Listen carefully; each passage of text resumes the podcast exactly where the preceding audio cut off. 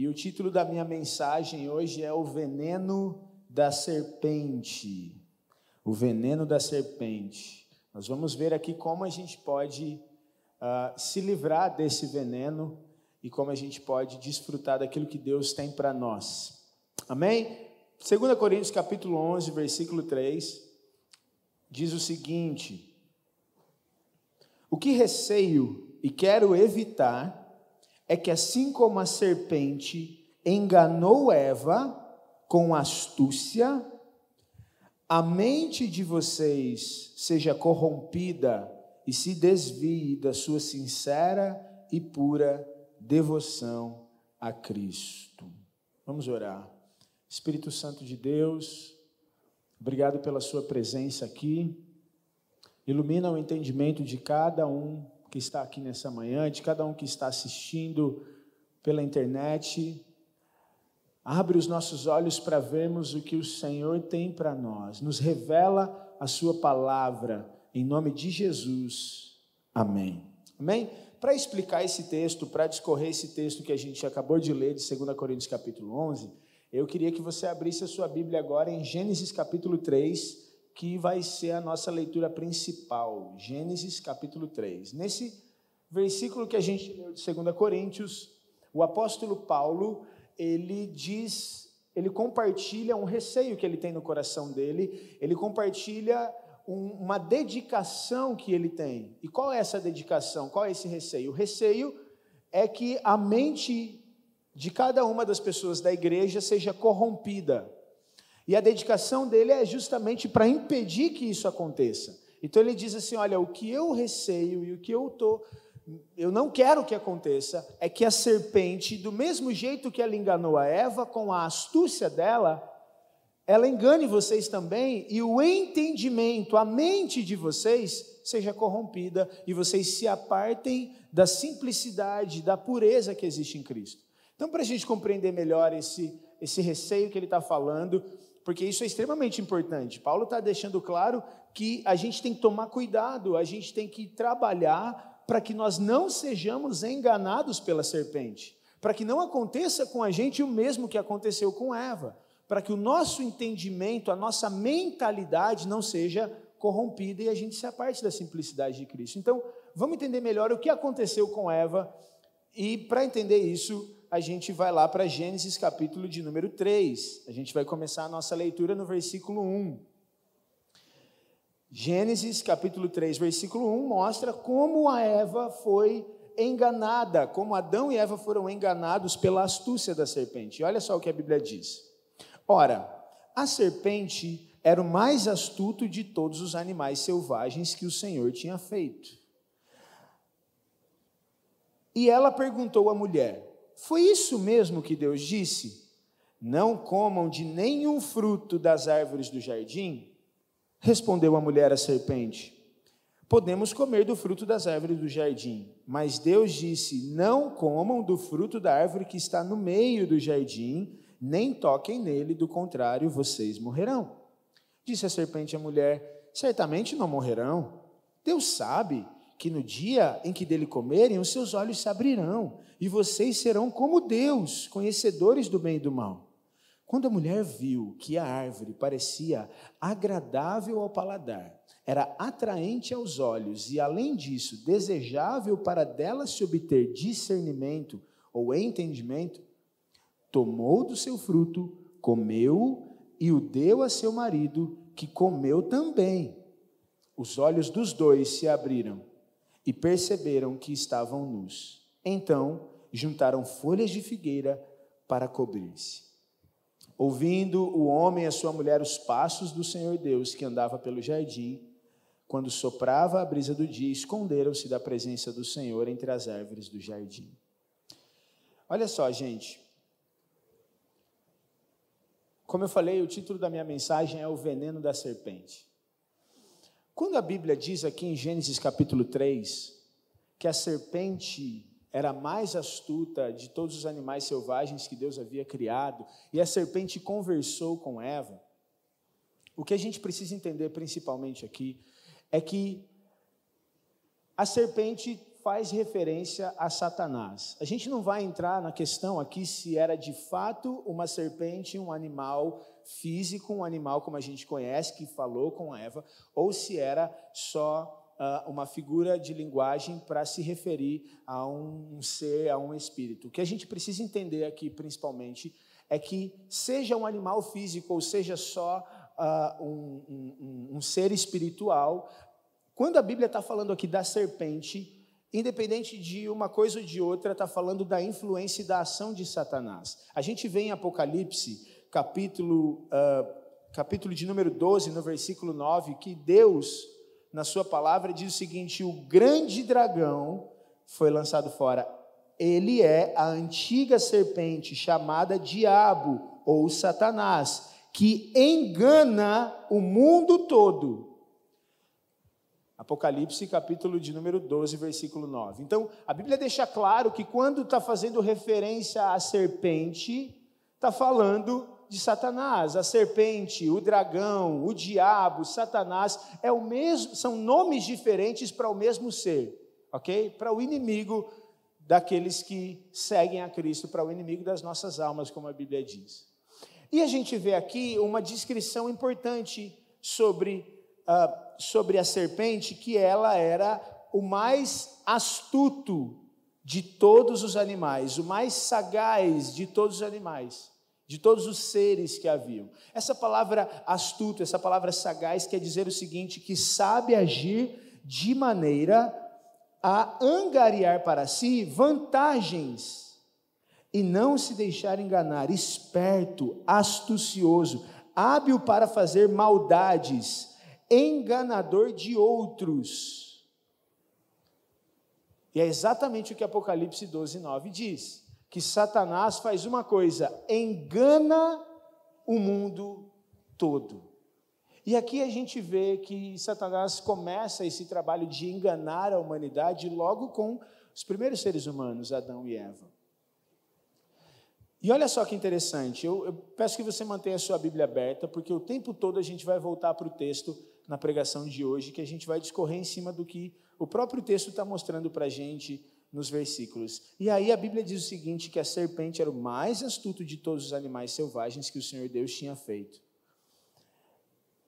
O mais astuto, que engana, que vem para perverter, para enganar. Eu quero que você tenha isso em mente. Então, Satanás é o enganador. O diabo, ele como Jesus disse, é o pai da mentira e ele mente desde o princípio. É o que ele sabe fazer, é o que é próprio dele: enganar, mentir. E aqui a serpente começa então a trabalhar com as suas mentiras para enganar o homem. Deus havia criado os céus, a terra, e ele cria o sol, a lua, as estrelas, os animais. Então Deus cria um jardim e coloca num lugar chamado Éden e Deus cria o homem e a mulher e coloca o ser humano nesse jardim. E Deus deu alguns comandos para o ser humano. Por exemplo, um dos comandos é que ele deveria governar sobre toda a terra, sujeitar toda a terra. Outro comando é que ele deveria se multiplicar. Outra instrução que Deus deu é que ele deveria proteger e cuidar do jardim. Deus dá várias instruções e Deus diz o seguinte para eles: vocês podem comer livremente de toda árvore que está no jardim. De quantas árvores eles podiam comer, gente? Todas, com exceção de uma.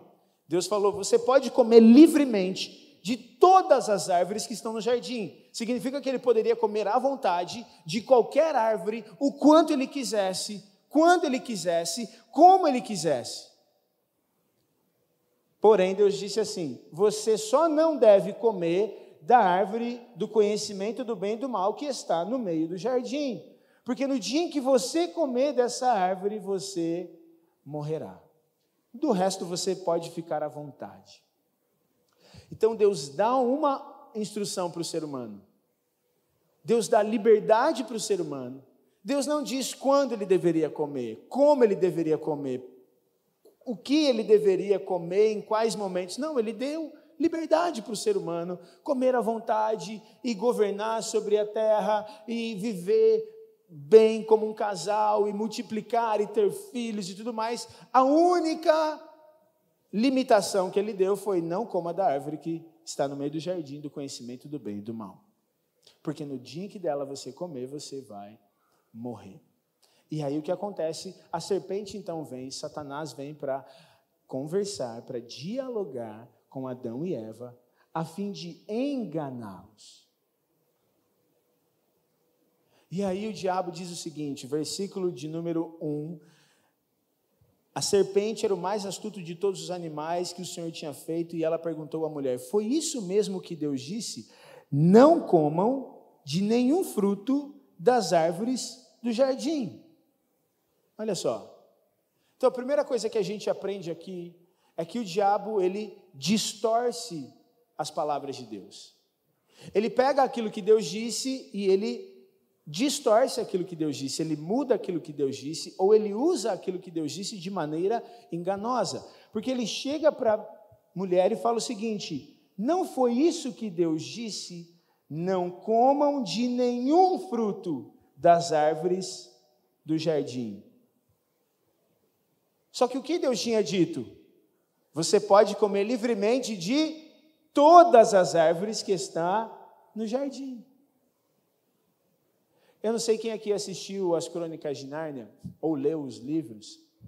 Se você não assistiu os filmes ou não leu os livros, eu aconselho que pelo menos os filmes você assista. E logo no primeiro filme, a gente tem o momento em que Edmundo encontra com a feiticeira branca. A feiticeira branca era responsável por ter deixado todo, todo o território de Nárnia num inverno uh, eterno e ela era, obviamente, má. E Edmundo, então, encontra-se com ela. E é muito legal, você, eu estava revendo essa cena que a feiticeira começa a conversar com Edmundo e aparentemente ela parece boa. Ela parece ser uma boa pessoa, ela parece ser uma pessoa agradável, ela vem com uma conversa agradável. E o Edmundo acaba sendo levado por aquela conversa, né? E a ideia das crônicas de Nárnia, não sei se você sabe, mas o objetivo é que existia uma profecia o resumo é que existia uma profecia de que ah, alguns seres humanos eles seriam encontrados em Narnia e eles seriam responsáveis junto com Aslan para resgatar a paz, resgatar a alegria, resgatar a vida em Nárnia. E esses e esses meninos, esses seres humanos, eles reinariam junto com Aslan em Nárnia e haveria paz. Eles iam né, destronar a feiticeira branca. Só que Edmundo, que era um desses seres humanos, ele então, quando ele encontra com a feiticeira branca, a feiticeira branca começa até mesmo a usar as próprias palavras das profecias com Edmundo para enganar o Edmundo. Então ele fala o seguinte: olha, você pode ser rei aqui comigo, você pode reinar junto comigo aqui. Você só precisa trazer os seus irmãos. Ah, mas como assim trazer os meus irmãos? Sim, porque aí eles podem servir você porque ela sabia que ele e os seus irmãos seriam responsáveis, junto com Aslan, por destronarem ela. Então ela começa a usar as próprias palavras da profecia para enganar Edmundo, para ela começa a distorcer a verdade e mentir para o Edmundo. Ela dá para o Edmundo o manjar turco que ele queria, ela dá uma bebida quente para ele beber e ela então começa ali a criar um vínculo com Edmundo e o Edmundo acaba sendo enganado por ela e cedendo às palavras da feiticeira branca. A mesma coisa é o que a serpente fez aqui com Eva. E é a mesma coisa que o diabo continua trabalhando para fazer com cada um de nós o tempo todo. Ele vai trabalhar para distorcer a verdade de Deus na nossa mente. E ele vai trabalhar para que nós como consequência disso, tenhamos um conceito equivocado sobre Deus na nossa mente. Porque aqui o que acontece?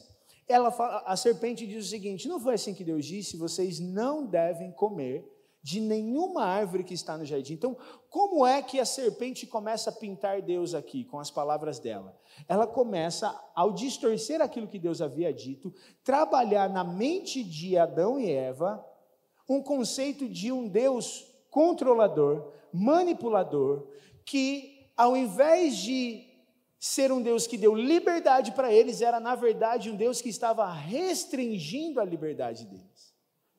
Só que a verdade é que Deus é um Deus de liberdade. Deus deu para eles liberdade total, vocês podem comer livremente de toda árvore que está no jardim. Então, através da conversa com a serpente, Eva, ao invés de olhar para todas as árvores que ela poderia comer, quando ela quisesse, como ela quisesse, o quanto ela quisesse, ela passa a olhar de maneira distorcida para isso. A confusão começa a entrar na mente de Eva com relação àquilo que Deus havia dito, porque Eva responde o seguinte: Podemos comer do fruto das árvores do jardim, mas Deus disse: Não comam do fruto da árvore que está no meio do jardim, nem toquem nele. A princípio, a gente, do que a gente tem registro na Bíblia, Deus não disse que não era para tocar, Deus disse que não era para comer. Só que a gente percebe que a confusão começa a entrar na mente de Eva, e olha o que a serpente diz no versículo de número 4: Disse a serpente à mulher: Certamente não morrerão, certamente não morrerão. O que, que ela faz? Ela traz novamente mentiras, ela distorce aquilo que Deus havia dito. Ela pega aquilo que Deus disse, ela muda e ela agora começa a dizer algo oposto. Ela percebe que a mulher, que Eva nesse caso, deu espaço para a autoridade para ouvir o que a serpente estava falando, para conversar com a serpente, ouvir a mentira da serpente. Então ela começa a dialogar com a serpente e a serpente começa a se aproveitar e diz: Não, vocês não vão morrer, não. Deus falou que você vai morrer? Deus está mentindo para você. Você não vai morrer. Na verdade, Deus está é com medo de você, sabe por quê? Ele está limitando você. Ele está controlando a sua vida. Sabe por quê? Porque Deus sabe que no dia que você comer dessa árvore, no dia que você comer esse fruto, os seus olhos vão ser abertos. Você vai ser como Deus. Deus tem receio que você seja igual a Ele. Deus tem medo de você. Ele sabe que quando você comer, você vai ser igual a Ele.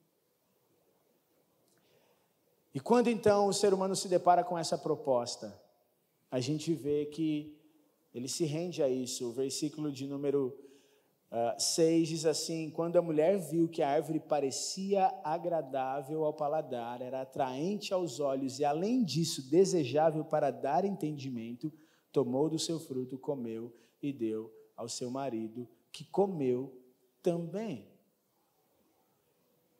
Então a gente vê aqui, gente, quatro pontos importantes sobre como o diabo trabalha para corromper a nossa mente e o nosso entendimento. Primeiro, o inimigo distorce as palavras de Deus, ele distorce as verdades de Deus. Ele quer corromper a verdade de Deus na sua mente. Segundo, ele cria mentiras a respeito de Deus. Terceiro, ele cria mentiras a respeito do ser humano. E quarto, ele incita o ego e trabalha para te colocar no lugar de Deus. Primeiro, ele distorce as palavras de Deus, então ele cria mentiras a respeito de Deus. Como consequência disso, você passa a acreditar em mentiras a respeito de si mesmo. E por último, a proposta dele é que você assuma na sua vida o lugar que Deus deve ocupar na sua vida. E você pode não perceber, mas isso é o que o inimigo faz o tempo todo com a gente, ou pelo menos tenta fazer o tempo todo com a gente. Por isso, logo nesse início de ano, eu quero trazer essa mensagem, porque eu quero que você, assim como Paulo está falando lá em 2 Coríntios, eu quero que você permaneça durante todo esse ano de 2021 na simplicidade do Evangelho, na pureza de Cristo e ciente de como o inimigo pode trabalhar para corromper o teu entendimento. Porque o inimigo sempre vai querer te afastar daquilo que Deus diz. Por isso tem tanta gente que tem dificuldade, por exemplo, de dedicar tempo de leitura na palavra de Deus. Porque aí o que, que as pessoas fazem? Elas sobrevivem somente daquilo que elas ouvem aqui no púlpito, daquilo que elas assistem na internet, e elas não têm então um fundamento sólido nas verdades de Deus, e elas começam a fazer confusão com as palavras de Deus. Já viu, por exemplo, as pessoas acreditam que a Bíblia fala que ah, não cai uma folha de uma árvore se não for permissão de Deus. Mas isso não está na Bíblia. As pessoas acreditam que, não, uma alma vale mais que o mundo inteiro, já dizia Jesus. Jesus nunca falou isso. Embora alguns desses conceitos eles tenham verdades inseridas dentro deles, eles não são toda a verdade e não é o que a Escritura diz. Agora, se eu não estiver bem fundamentado na palavra de Deus, na verdade do Evangelho, o que vai acontecer? O inimigo vai trazer pensamentos sobre a minha mente e ele vai começar a distorcer as verdades de Deus, e isso vai fazer com que eu me aparte da pureza. O que é pureza? Pureza é sem contaminação. A pureza do Evangelho, ele não é misturado com nada, ele é puro. E é assim que a gente precisa ter o Evangelho na nossa vida, de maneira pura. Só que o que a gente começa a fazer? O diabo começa a trazer várias coisas na sua mente, através dos seus próprios pensamentos ou através da cultura. Não, porque isso não é tão ruim assim. Não, mas Jesus ensinou amor, então nós devemos amar todas as pessoas. Aí isso começa a se transformar, nós devemos concordar com todas as coisas, nós devemos aceitar tudo, nós devemos aceitar isso. Não, eu, eu já vi cristãos, eu, eu tenho visto cristãos que começaram, por exemplo, a relativizar a questão do aborto. É tipo assim, não, mas espera aí, eu, eu sei, eu, eu sou contra o aborto, mas eu acho que por, a gente precisa pensar por certo lado, porque não é tão mal assim, porque veja esse esse caso, veja essa e essa situação. Então o que a gente começa a fazer? A gente começa a distorcer aquilo que Deus diz. Não, aí a gente começa a querer pegar textos fora de contextos ou até mesmo usar próprios versículos bíblicos para respaldar as verdades, que no caso são mentiras, que nós criamos dentro de nós. Não, porque hoje eu estou debaixo da graça, então eu sou livre. Eu sei que Deus se agrada de mim. Mas não é porque Deus se agrada de você que Ele se agrada de tudo que você faz. Só que a gente começa a fazer o quê? Misturar as verdades, misturar as coisas. Que é esse o trabalho de, do, do, inimigo. Não foi isso que Deus disse. Então ela, ele começa a levar Eva a pensar, questionar aquilo que Deus disse. Esse é o, esse é o papel dele. Vamos questionar aquilo que Deus disse. Então, Eva, ao invés de questionar o que a serpente diz, ela começa a questionar dentro dela aquilo que Deus diz. Mas, gente, eu vou te dar um princípio aqui para 2021. Você não questiona a Bíblia em detrimento da realidade à sua volta. Você questiona a realidade à sua volta com base no que as Escrituras dizem. Porque a Escritura é que deve ditar o ritmo do nosso coração, dos nossos pensamentos e da nossa vida, porque toda essa escritura fala de uma pessoa, Cristo Jesus, e Ele é o centro de todas as coisas. Mas o que o diabo vai fazer? Ele vai trabalhar para distorcer as palavras de Deus e ele vai começar a criar mentiras sobre Deus. É, eu não acredito que um Deus bom mandaria determinadas pessoas para o inferno. Ele começa a distorcer o teu entendimento sobre Deus. Eu não acredito que é, um Deus bom faria isso. Porque aí eu começo a ter o um entendimento equivocado. Ou a gente começa a pensar que Deus está controlando, que Deus controla todas as nossas situações, todas as nossas decisões. Quantas pessoas eu vi diante de situações caóticas na sua vida, diante de problemas nos seus relacionamentos, diante de problemas no seu trabalho, diante de situações difíceis nas suas emoções, nos seus corações, o que elas começam a fazer? Porque Deus permitiu isso na minha vida. Ah, eu estou cansado, eu não aguento mais, eu tenho confiado em Deus a minha vida inteira e olha só o que, o que aconteceu comigo.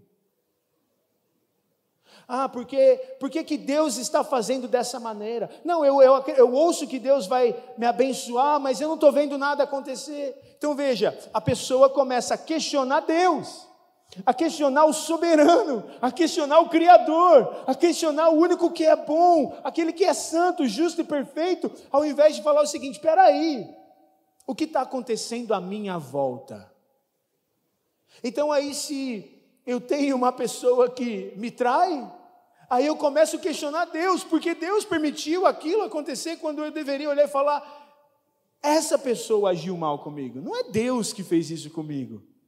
Deus é aquele que, na verdade, pode consolar e confortar o meu coração. Se alguém da minha família morre, aí eu começo a questionar por que Deus levou essa pessoa, quando eu deveria pensar o seguinte: é o que Eva fez, ela parou de olhar para a liberdade que Deus tinha, para a bondade de Deus e começou a olhar para o que o diabo estava falando, para a única coisa que ela não deveria olhar. Então aí a gente faz o seguinte: por que Deus levou essa pessoa? Por que Deus tirou essa pessoa de mim quando eu deveria olhar e entender o seguinte, cara, as pessoas morrem. A gente está no mundo caído. Se a pessoa não morresse hoje, iria morrer amanhã, se não morresse amanhã, daqui 10 anos, mas é assim que as coisas funcionam, porque todos nós pecamos e a morte entrou no mundo. Agora, Deus não é aquele que tirou essa pessoa de mim, Deus é aquele que me consola na perda dessa pessoa. Se algum familiar morreu, eu não questiono Deus, a Deus tirou, não, é o contrário. Eu corro para Deus porque Ele é aquele que conforta, Ele é aquele que cura, Ele é aquele que ressuscita, Ele é aquele que diz: Eu sou a ressurreição e a vida, aquele que crê em mim, ainda que seja morto, viverá. Ele é aquele que vai consolar o meu coração no meio da angústia, porque Ele é o, o meu refúgio, a minha fortaleza, socorro bem presente no dia da angústia. Só que o diabo sempre vai trabalhar para criar na sua mente uma ideia distorcida de Deus. Ele distorce a palavra de Deus, ele distorce os princípios de Deus, ele começa a trabalhar para distorcer os valores de Deus no seu coração. Então a gente começa, sendo cristão, a questionar os próprios valores que Deus estabeleceu e aceitar os valores que a sociedade impõe. Segundo, ele começa a trabalhar para distorcer a visão de Deus na sua mente. E normalmente a gente acaba sendo levado para dois extremos. Primeiro extremo, um Deus controlador, um Deus mau, manipulador, que tira, um Deus que é, permite coisas ruins na nossa vida e que é culpado pelas coisas ruins da nossa vida. Um Deus que é mau. Ou então a gente vai para um outro extremo, um Deus que ele não é tão justo porque ele é amor, então o amor dele sobrepõe a justiça dele, a retidão dele, então ele aceita qualquer coisa, ele aceita qualquer pecado, ele aceita qualquer pessoa, ele aceita qualquer situação, e está tudo bem, e no final todo mundo vai para o céu, porque ele ama todo mundo. A gente começa a ter ideias distorcidas sobre Deus. Terceiro, o diabo trabalha sempre para incitar o seu ego e te colocar ele, ele, aliás, terceiro, ele cria, antes disso, ele cria mentiras a respeito de você mesmo. Porque como você tem a palavra de Deus distorcida, como você agora tem conceitos sobre Deus equivocados, você começa a ter conceitos sobre si mesmo equivocados. Sempre que você pensar conceitos equivocados sobre Deus, você pensará conceitos equivocados sobre si mesmo. Porque a visão que você tem de Deus determina a visão que você tem de si mesmo. Anota isso que eu estou te falando, grava isso. A visão que você tem de Deus determina a visão que você tem de si mesmo. Se você se sente rejeitado, se você se vê como incapaz, se você se vê como fraco, se você se vê como pequeno demais e se sente inútil, é porque a sua visão sobre Deus está equivocada. Porque se você tivesse uma visão correta sobre Deus, você não abraçaria esses pensamentos a respeito de si mesmo, porque você pensaria o seguinte: tudo posso naquele que me fortalece. A mim pode parecer impossível, mas para Deus nada é impossível. Que é o homem para que Deus se lembre dele, mas ele me coroou de glória e de honra. Eu estou assentado nos lugares celestiais com Cristo. Eu sou mais do que vencedor por aquele que me amou. Se você tem uma visão correta sobre Deus, você tem uma visão correta sobre si mesmo. Qualquer visão distorcida que você tenha a respeito de si mesmo é porque, na verdade, você está tendo uma visão distorcida do próprio Deus.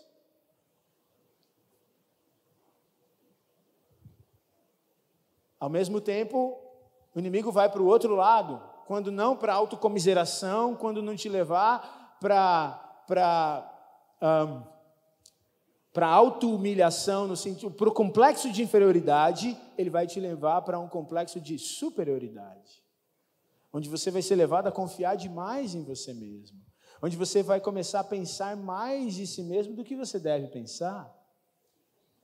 Não, Deus me abençoa porque eu dou dízimo. Deus me abençoa porque eu sou santo, eu faço as coisas direito, eu tenho trabalhado. Só que no final das contas, todas elas levam ao mesmo lugar. Fadiga, cansaço, culpa, vergonha. Porque quando você pensa mais de si mesmo, você vai começar a ficar irritado, estressado com tudo e com todos. Quando você pensa menos de si mesmo, você também vai começar a ficar chateado, irritado, ofendido com tudo e com todos. Porque quando você tem uma visão distorcida de si mesmo, você acaba tendo uma visão distorcida das outras pessoas. Que é isso que é a quarta coisa que o inimigo faz. Ele vai trabalhar para incitar o seu ego e te colocar no lugar que Deus deve ocupar na sua vida. Então aí a sua vida, como a tua visão, a tua visão da verdade está distorcida, a tua visão sobre Deus está distorcida e consequentemente a tua visão sobre si mesmo está distorcida, o que que começa a acontecer? Você começa a deixar Deus de lado e você começa a conduzir a sua vida da sua maneira. Então se você se sente mal por coisas que você fez, se você se sente humilhado, se você se sente fraco, então você começa a se isolar, você começa a se fechar, você começa a voltar para pecados como masturbação, pornografia, você começa a ficar viciado em entretenimento, você começa a viver uma vida passiva, porque você agora está conduzindo a sua própria vida com base nos seus sentimentos e nas suas emoções. Ou se é o outro lado, se você se torna uma pessoa que você pensa que você é capaz, na força do seu próprio braço, que você é merecedor demais, que você é grande o suficiente, então você começa a se tornar orgulhoso. Por exemplo, você começa a se tornar uma pessoa religiosa, onde você acha que pelo quanto você orar, pelo quanto você jejuar, pelo quanto você trabalhar, pelo quanto você se dedicar, pelo quanto você fizer, Deus vai te abençoar. E aí então você está fazendo o quê? Substituindo Deus pela sua força, pela sua capacidade. Gente, às vezes a gente substitui o lugar de Deus na nossa vida pela nossa oração. Porque é o quanto eu oro que me abençoa e não o favor e a graça de Deus, que me abençoa com todas as bênçãos por meio de Cristo. É o quanto eu sou fiel nos meus dízimos que me abençoa e não o favor e a graça de Deus por meio de Cristo a gente começa a ficar orgulhoso, a gente começa então, não, eu acho que deve ser dessa maneira, eu vou fazer dessa maneira, eu, eu quero fazer assim. E a gente para de consultar a Deus, a gente para de ouvir o que Ele tem a dizer, a gente para de buscar o Senhor, a gente começa a tratar as pessoas de acordo com as nossas próprias opiniões. A gente quer determinar quando a vida começa. A gente quer determinar o que deve, o que é certo e o que é errado. A gente quer determinar o que deve e o que não deve ser com base nos próprios padrões. E aí a gente tem como resultado disso o mundo que a gente vive hoje. Eva começou a entender isso. Cara, eu acho que eu posso ter o controle da minha própria vida. Eu acho que eu posso fazer as coisas à minha maneira. Ela olhou e viu que a árvore era desejável ao paladar, que é o que a Bíblia chama em 1 João de concupiscência da carne. Então você começa a se mover pelos seus desejos. Mas eu sinto, mas eu estou gostando dele, pastor. Eu não posso reprimir os meus desejos. Desejável ao paladar. É o meu desejo. Não, mas é o meu sonho. É o meu anseio. A minha vida inteira eu abri mão de tudo. Agora eu vou viver o meu desejo, o meu sonho. E o que Deus diz sobre isso? Concupiscência da carne. É o que eu quero. Poxa, mas eu preciso me aliviar, pastor. Você não está entendendo. A pressão aqui dentro está muito grande. Ah, mas a gente se gosta, a gente se ama. Qual o problema? O que Deus diz a respeito disso na sua palavra? Só que às vezes a cabeça da pessoa, tá, ela já está nesse estágio, porque a, a, verdade de Deus já foi corrompida. Então você pergunta o que Deus diz na sua palavra. Ah, eu entendo que isso assim é, é, se aplica naquela época, não hoje. Hoje as coisas são diferentes, o mundo mudou. Então distorcer a verdade, aí distorce o conceito de Deus. Deus nos ama, Deus nos aceita. Nós não somos casados, mas Deus nos aceita. Ele nos ama, a gente se ama, é tão lindo o amor. É o meu desejo, é, eu, eu quero isso. Aí depois ela diz assim que a árvore ela era agradável, ela era desejável, atraente aos olhos. A ganância, a cobiça é o que a Bíblia chama de a soberba da vida. Aliás, a concupiscência dos olhos, a soberba da vida, eu vou falar é o próximo. A concupiscência dos olhos. Eu começo a ser uma pessoa gananciosa. desejar aquilo que eu não posso ter. E eu começo a cobiçar aquilo que eu não devo ter. Ah, mas é esse carro, ah, mas é o meu emprego, ah, mas é o meu trabalho, ah, mas é os meus bens. E a gente veja em todas essas coisas, o problema não está nelas, o problema está na maneira como a gente lida com essas coisas, querendo determinar por nós mesmos como elas devem ser. E aí depois, quando as coisas não caminham bem, a gente ainda questiona Deus, por que Deus fez isso? Porque a gente já tem um conceito equivocado sobre Deus na nossa mente. Então, a concupiscência dos olhos. E depois, ela diz assim que era desejável para dar entendimento, a soberba da vida. A gente começa a crer no nosso próprio intelecto, a gente começa a querer ter mais do que a gente pode ter, questionar tudo e todos, querer controlar tudo e todos achar que a gente sabe o que é certo. E aí Eva come desse fruto. Adão come desse fruto, eles comem juntos. Só que sabe qual que é o resultado disso, gente? Cegueira. A Bíblia diz assim que quando eles comeram, os olhos deles foram abertos e eles viram que eles estavam nus. Vamos lá. Quando os olhos deles se abriram, na verdade, eles ficaram cegos. O que a Bíblia quer dizer com os olhos deles se abriram, na verdade, é eles ficaram completamente cegos. Olha só o que a Bíblia diz em 2 Coríntios capítulo 4, versículo 4, Deus dessa era cegou o entendimento dos descrentes para que não vejam a luz do evangelho da glória de Cristo. Na verdade, o que a Bíblia está querendo dizer, e os olhos deles foram abertos e viram que estavam nus, ele está querendo dizer o seguinte: eles ficaram cegos e passaram a não enxergar mais a verdade de Deus não enxergar as coisas de maneira pura, santa, como elas de fato são. Porque antes eles estavam nus e não se envergonhavam. Agora, aquilo que antes era puro se tornou impuro, aquilo que antes era bom se tornou ruim, aquilo que antes era saudável se tornou prejudicial. E é isso que a cultura quer fazer. Gente, você está inserido num mundo que trabalha só com isso. A gente começa a dizer que o que é bom é ruim e o que é ruim é bom. Eu usei o exemplo do aborto, vou usar de novo. Não, porque o aborto é bom para a sociedade, é uma questão de saúde pública. Veja, a gente começa a pegar aquilo que antes era mal e agora a gente começa a tratar como, pera, não é tão mal assim, na verdade é bom, precisa ser discutido e começa a relativizar as coisas. Não, casamento é bom, casamento é algo precioso. Aí a gente começa a dizer: casamento não é tão bom assim, casamento, olha, é tenso, hein? Já vai casar tão jovem? Meu Deus, você devia curtir a vida. Quer dizer que casado não curte a vida. Porque a gente começa a olhar para aquilo que é bom e ver de maneira distorcida. Eu não sei quem já assistiu um filme ou já leu o livro uh, Ensaios sobre a Cegueira, do José Saramago. Cara, é fantástica a ideia desse cara quando ele elabora o conteúdo do livro e aí virou um filme. Um filme é bem, bem forte assim o filme, porque o conteúdo do livro é bem forte, porque ele trabalha com a ideia de um vírus que foi se espalhando, né, como uma pandemia mundial que deixava as pessoas cegas. Só que é interessante a cegueira que ele, que ele aborda, que é o seguinte: as pessoas não ficavam cegas, tipo assim, tudo escuro, tudo preto.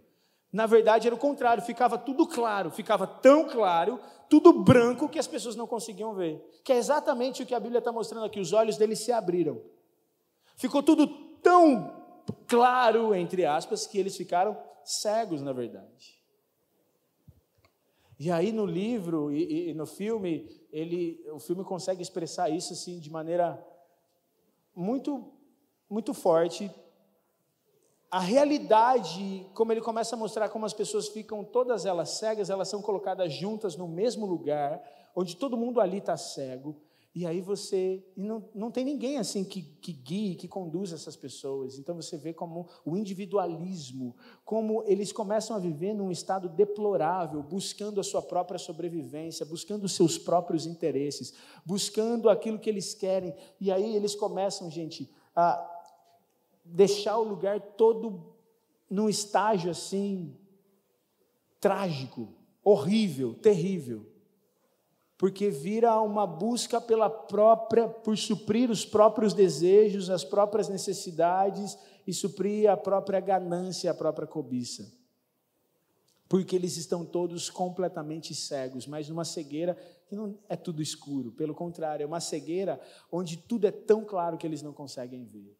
E é isso que o inimigo faz, ele trabalha para corromper a nossa mente de maneira que a gente comece a enxergar coisas que não estavam ali. A gente começa a ver as coisas de uma maneira distorcida, diferente de como Deus estabeleceu e de como Deus criou. A gente começa a ver a nós mesmos, as outras pessoas, a gente começa a ver as, as outras pessoas pelos seus pecados, pelos seus erros, pelas falhas que eles cometem. A gente começa a dividir pessoas pela cor da sua pele, a gente começa a dividir pessoas pelos seus interesses, pelos gostos, pelos desgostos, a gente começa a dividir pessoas pela localidade em que elas vivem, e a gente começa a dividir pessoas por tantas questões, a gente começa a querer justiça com as nossas mãos, só que a nossa justiça ela acaba sendo completamente incoerente, hipócrita. Então a gente quer que se faça justiça para um grupo, fazendo sim justiça com outro grupo, e a gente chama isso de justiça, e tudo fica bagunçado. E na nossa própria vida a gente começa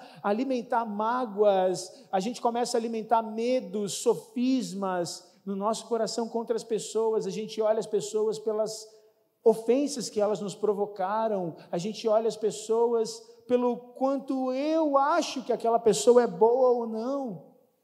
E tudo fica corrompido, porque quando eles viram que estavam nus, ao invés de eles entenderem somos um casal, fomos criados para desfrutar da intimidade e do amor juntos, eles começam a se cobrir um do outro. Eles começam a se esconder, eles fazem folhas de figueira para se cobrir. Mas se cobrir de quem se era só os dois e Deus? Porque esse é o problema. O diabo vai trabalhar para corromper a sua mente, para que você ocupe o lugar de Deus na sua vida.